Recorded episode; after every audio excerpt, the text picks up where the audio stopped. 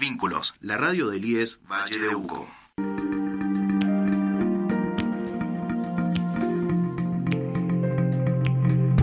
FM Vínculos.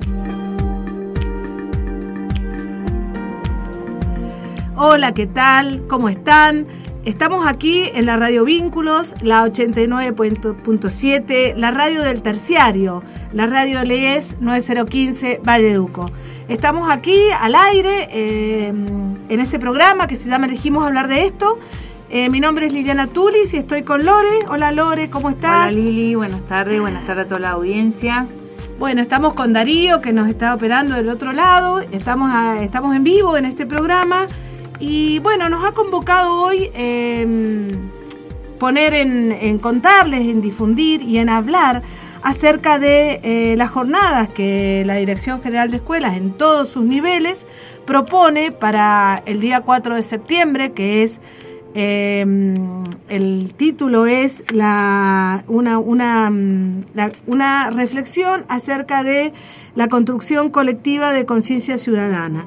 Esta es la ley eh, 8007-23 que eh, sugiere y, eh, digamos, propone a todos los niveles educativos de la provincia hablar y poner en contexto la situación de Joana Chacón.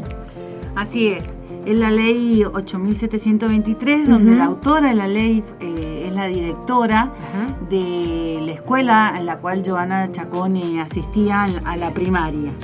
Es un día que se llama la reflexión eh, para todos los niveles y modalidades de la Dirección General de Escuela. Bueno, les vamos a poner un poco, vamos a hacer el recuerdo, porque muchas generaciones, claramente, que están hoy en los niveles educativos, no conocen qué, qué sucedió y qué pasó. Joana Chacón era una adolescente, una preadolescente de 13 años, que asistía a séptimo grado de la Escuela Virgen del Rosario, la escuela 1 barra 182 que está en el distrito de 3 de mayo del departamento de La Valle. Esta niña casi adolescente eh, cursaba séptimo grado y el día 4 de septiembre del 2012 eh, sale de la escuela. La escuela tenía que llevar el turno mañana, pero la escuela también tenía eh, los talleres de los CAP, que en ese momento se llamaban, y ella salió de la escuela con todos sus compañeros a las 14.45, eh, sus compañeros relatan que la vieron, digamos, bajar de su casa a la entrada a la catranquera y de ahí más eh, no se supo más nada de ella. Exacto, Joana vivía con su padre y su hermana Beatriz y sus hermanos varones. Y eh, Beatriz era quien estaba a cargo de las tareas de cuidado de su hermano y de su hermana menor, y es quien realiza la denuncia porque Joana no llega ese día de la escuela. Realiza la denuncia y bueno, inmediatamente eh, la escuela el otro día empieza a movilizarse ante la desaparición. Eh, y bueno, ahí empieza toda una investigación judicial donde eh, los primeros años fue llevada a cabo desde la hipótesis de trata de personas. Sí, y también lo que, lo que relatan sus compañeros es que ellos pensaban que ella iba a volver, o sea, nunca pensaron que eh, fuera una, primero como que no había una conciencia, pensemos que en esa época no estaba el movimiento ni una menos, eh, no estaba la ley, o sea, habían un montón de cuestiones que no están visibilizadas como hoy, ¿no? Que tienen que ver con las mujeres. Eh, entonces, lo, importante de esto fue toda la movilización social, eh, ciudadana, que empieza en la escuela. Que empieza en la escuela, en la escuela primaria, y a partir de la desaparición de Joana Chacón, eh, se, también se toma conocimiento de la desaparición de otra mujer, Soledad Olivera, de la misma comunidad, vinculada en algún punto de vista del, de era la madre de dos niños de la misma escuela donde asistía Joana. Estaban vinculados en la comunidad eh, y también había desaparecido, pero eh, no se había tomado conocimiento a nivel eh, institucional, a nivel comunitario. Entonces, con la desaparición de Joana Chacón, empieza también la búsqueda de Soledad Olivera. En una misma comunidad, en un mismo momento histórico, desaparecen las dos, mujeres. Si bien al principio no se tenía como eh, un punto de conexión Sí. ambas desapariciones. Sí. Después la Después, investigación judicial llegó a la conclusión que eh, las dos mujeres eh, habían sido mm, eh, asesinadas por la misma Por persona. Eh, acá queremos rescatar, me parece que también por eso el proyecto de trabajar en el ámbito educativo es trabajar eh, y rescatar la gran tarea de la directora Silvia Miloni. Ella moviliza a su escuela, pero también moviliza a la comunidad. Eh, por eso es tan importante, me parece, volver a pensar y, y traer a la memoria este suceso, porque no nos deja de interpelar y de eh, cómo una organización social como la escuela, como la comunidad, pueden poner en, en evidencia algo que había sucedido y que estaba oculto. ¿no? O sea, estaba como, decían, eh, hay un video que ha- ahora por los 10 años eh, ha hecho el canal Acequia junto con la Universidad Nacional de Cuyo, donde ellos dicen, los, los compañeros de ella, dicen que eh, ellos pensaban que ella iba a volver, digamos. Algún día iba a algún día iba a regresar. regresar. Entonces, y, y lo que significa la desaparición, ¿no? Entonces, cómo ellos van poniendo en escena, primero sale, primero en la valle, como hacen las movilizaciones, eh, hay un, en una pared de ese lugar, hay pintado eh, cómo ellos a los dos años eh, pintan como 24 signos de pregunta. ¿no? ¿Dónde está? ¿Dónde está? Como que se siguen todo el tiempo. No abandonan nunca la lucha. Exacto. Y el quiebre emocional que fue para esta comunidad el saber que había sido asesinada. Eh, porque mientras estaban en la investigación de trata de personas, es, es que todavía se mantiene la esperanza de que va a volver, Claro. algún día se, va va, a aparecer. encontrar, va a aparecer. Eh, cuando la hermana termina eh, denunciando que su pareja, que es Luque, había sido eh, el asesino, hay un quiebre emocional en la comunidad muy grande porque es decir, bueno, ya no, no la buscamos más porque no va a aparecer, no está, pero sí cómo quedó eh, ese, esa movilización, ¿sí? de seguir por otras, de seguir visibilizando este el problema de la violencia de género y cómo la escuela primaria y luego después la secundaria se convirtió realmente en un centro eh, de contención, de alerta Sí. y de transformar Sí. este dolor en, en una actitud proactiva, de decir, bueno, vamos por la prevención para que no pase más a ninguna de otras de, a mujer de la Valle. Sí, a- ahí a mí me, me- me impresiona cómo realmente la escuela eh, genera a través de un taller de teatro, eh, empiezan a hacer cortos, se dan cuenta que están interpelados por esta realidad, eh, son sus compañeros que después de terminar el secundario, empiezan de la primaria, empiezan el secundario y empiezan a tener estos talleres. Y ellos empiezan en primero, en segundo y van relatando cómo van haciendo determinados cortos con cosas caseras, ¿no? Con, con sus, con, digamos, entre ellos, guiados por este docente sumamente comprometido. Eh, y cómo empiezan a, primero salen de la instalan el tema en la valle, después van a la provincia, que es donde los medios provinciales empiezan a levantar la noticia, y después van a la nación, Hay, van hasta el Congreso de la Nación y había un proyecto para tratar el tema de trata y ellos se presentan y hay una de las compañeras de Joana que dice, irrumpimos en el recinto. Y la verdad es que eso es una movilización eh, realmente, propiamente dicho, es decir, se mueven, salen del departamento, van a la provincia y van a la nación e instalan el tema. Y claramente mucho de esto tuvo que ver en la investigación. Eh, o sea, digo, la presión social también hizo que esta investigación continuara. Sí, podríamos decir que ambos casos en un departamento con característica de aislamiento, por sus De ruralidad, geográficas, tristemente son emblemas de la lucha y la vi- visibilización de la violencia de género. Podríamos decir que abrieron camino en la comunidad a hablar de esto que le sucedían a las mujeres y que no estaba siendo eh, tratado, abordado, asistido. Entonces, eh, podríamos decir que fue un ejemplo de lucha, de resistencia, de memoria, la comunidad de la Valle, con, con actoras y actores sociales eh, tan significativos como la directora de, de la escuela, donde movilizan, donde realmente eh, considero que eh, provocaron un acto pedagógico fundante en la vida de, de tantos adolescentes, niñas y niños. Y también ellos como, eh, una vez que se enteran, que fue en el 2015, de, del asesinato, de que, de que Joana ya no iba a volver, eh, es un gran impacto, como dijiste vos hace rato, eh, pero también ellos dicen que esto eh, ya, no la iba, ya no la seguían buscando, pero sí querían mantener la memoria. Entonces, esto de instalar en la educación este día de reflexión, de pensamiento, eh, dejó eso. O sea, eso es sus movilizaciones, deja esto. A 10 años de lo que sucedió, hoy seguimos hablando de Joana Chacón y de Soledad eh, Olivera. Olivera, ¿no? Que me parece que es como lo más fuerte. Claro, cómo, cómo pasar a, a un hecho proactivo luego del dolor, como yo decía recién.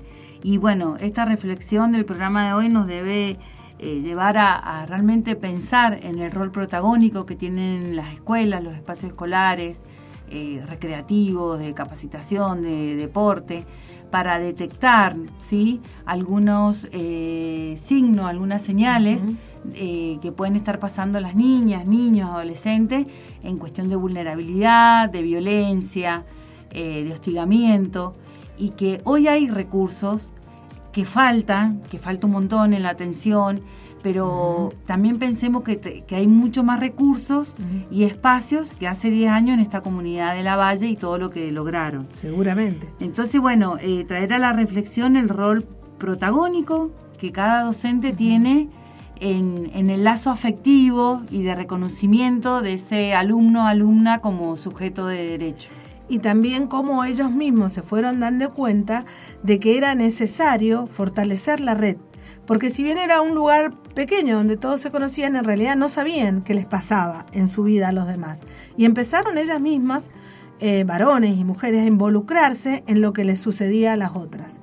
Y la verdad es que me parece que eso es lo que nos, nos tiene que quedar como para seguir haciendo. Es decir, detectar, como decís vos, saber que existe una ley, que existen eh, protección de derechos para las mujeres. Pero bueno, lamentablemente tenemos que decir que hasta el día de la fecha tenemos ocho femicidios en la provincia de Mendoza eh, y que, eh, bueno, esto lo, nos dice lo que nos falta trabajar, ¿no? Lo que, la responsabilidad que tenemos a nivel institucional de formar. Eh, bueno, les, recomiendo que eh, puedan, que busquen, en, está en YouTube, el documental se llama En todos los rincones eh, falta ella, ¿no? Un documental sobre Joana Chacón. Bueno, nos vamos a ir a, un, a una canción de, que es de Abel Pintos, muy linda, que en uno de los videos caseros que hacen los chicos, cuando están creo como en segundo o tercer año de la secundaria, los compañeros de Joana Chacón, eh, lo tienen como parte fundamental del video. Vamos a, vamos a escucharlos para terminar este programa.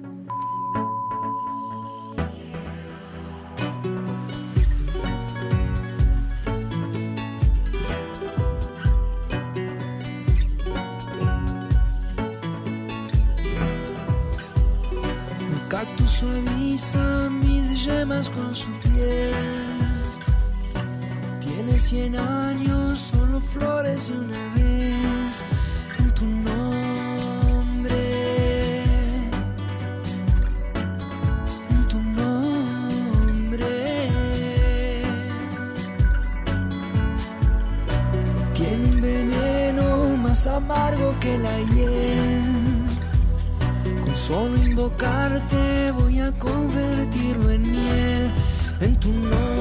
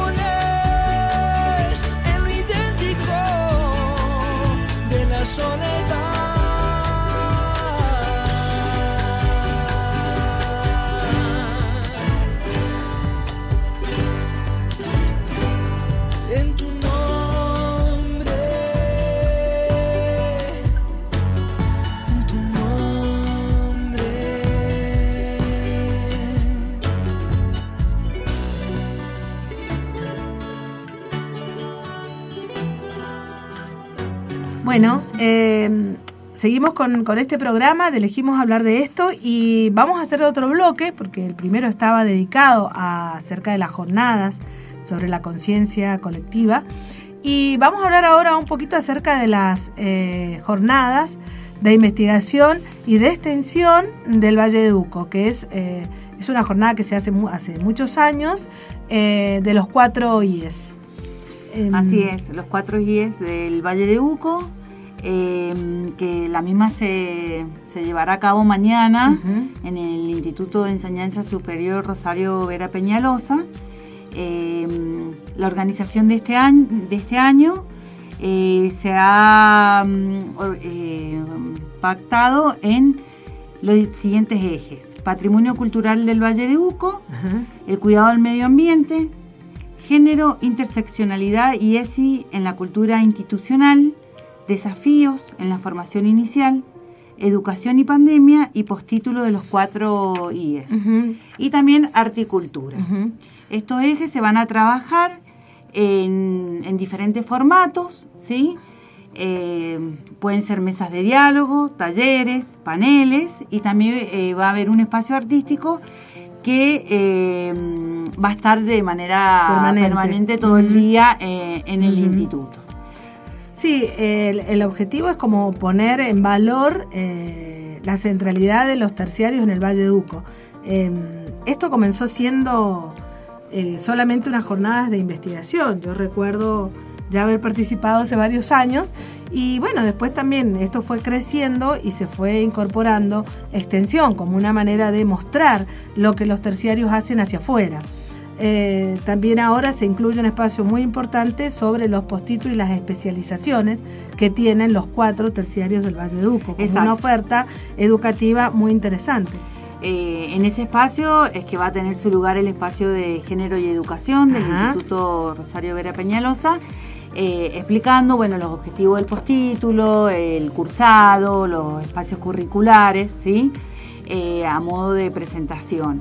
Eh, los temas que nos convocan ahora en relación al programa, eh, queremos comentar que va a haber eh, una mesa de las investigaciones que se han realizado en tema de, de género. Lili, si vos sí. querés contarla del Instituto del Bueno. Valle de Uco. Eh, sí, vamos a estar con mi compañera Lucila Portela. Eh, nosotros venimos trabajando desde el 2016 con distintas investigaciones que tienen que ver con, primero, diagnosticar cómo estábamos en, en cuanto a la perspectiva de género en la institución, después eh, eh, nos, pensamos en cómo hacíamos para transversalizar la perspectiva de género y ahora estamos trabajando y nos hemos metido en la currícula de eh, una carrera como, tan importante como es enfermería.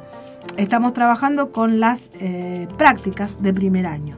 Así que bueno, vamos a mostrar ese proyecto, vamos a mostrar cómo ha habido, cómo ha ido, digamos, como eh, una, historia del tiempo todo esto, porque llegamos a todo esto por un, proceso. Es decir, instalar, pensar la perspectiva de género en los institutos de educación superior es un desafío que requiere trabajo, decisiones, eh, pero que es algo que es un proceso. No pensemos que porque tengamos una legislación que lo dice, eh, lo vamos a lograr. Así que, mm, eh, bueno, vamos a presentar nuestro proyecto eh, y bueno, los esperamos. Creo Sí. que es a las tres y media de la tarde. eh, vamos a estar con Lucila presentando el proyecto como re- representando los temas de género la, al IES 9015 Valleduco. Bien. Por el, por el IES 9010 Vera, Rosario Vera Peñalosa se va a presentar el proyecto La presencia y la educación sexual integral en los diseños curriculares del nivel inicial y primario, primario en la provincia de Mendoza.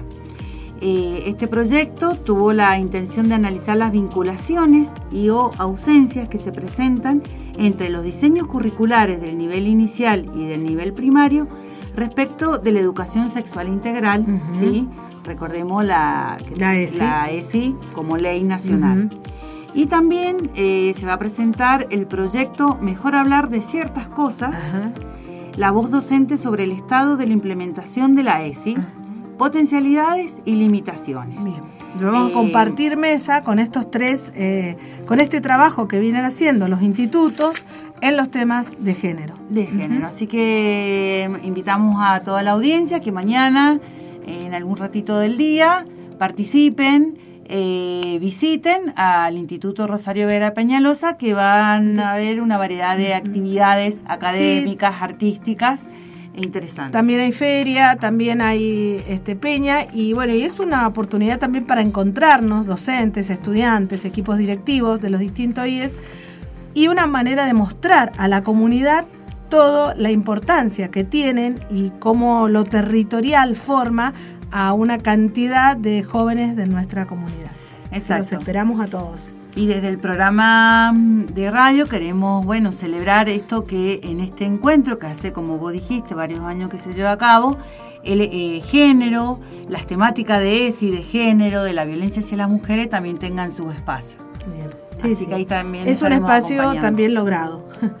bueno, bueno Lore, muchas gracias eh, por venir, por estar aquí. Después comentaremos cómo, cómo fueron las jornadas y cuáles han sido las repercusiones. ¿m? Así es, Lili. Hasta la próxima. Bueno, gracias Darío por estar del otro lado. Muchas gracias. Entonces aquí, desde elegimos hablar de esto, estuvimos con este, con este programa donde hablamos sobre eh, la conmemoración de eh, desaparición de Joana Chacón y acerca de las jornadas de los cuatro IES que son el día viernes. Bueno, muchas gracias y nos encontraremos en otro próximo programa.